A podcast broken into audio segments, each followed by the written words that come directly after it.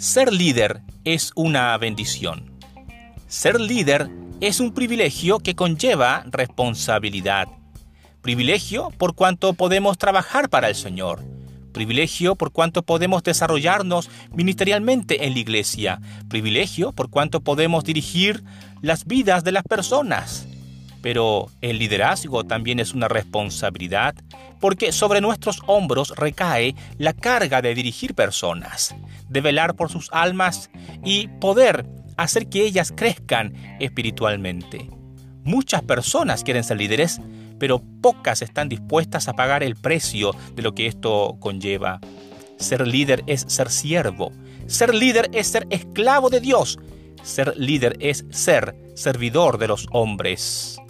Bien lo saben aquellos apóstoles que en Marcos capítulo 10, versos 35 al 45, le pidieron a Jesucristo ser sus gobernantes, ser líderes de eminencia. Le dijeron, queremos gobernar, queremos sentarnos contigo en tu reino, a tu derecha y a tu izquierda.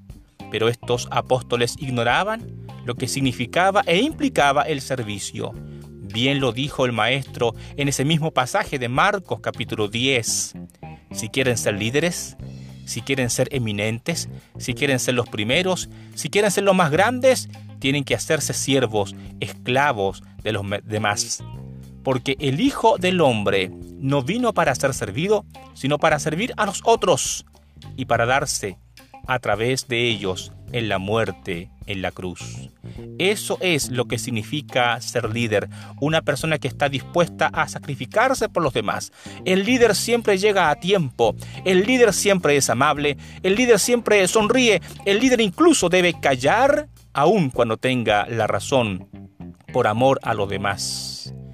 La verdad, mis amigos, es que ser líder es un puesto de mucha bendición, pero de tamaña responsabilidad. Solo aquellas personas que estén dispuestas a sacrificarse, a tomar su cruz y a trabajar para Dios y caminar la segunda milla, serán capaces de ser llamados y llamadas líderes del Señor. En esta hora les bendigo. En esta hora oro por ustedes y le pido al Señor que les ayude a ser mejores líderes de lo que ya lo son. Dios les acompañe.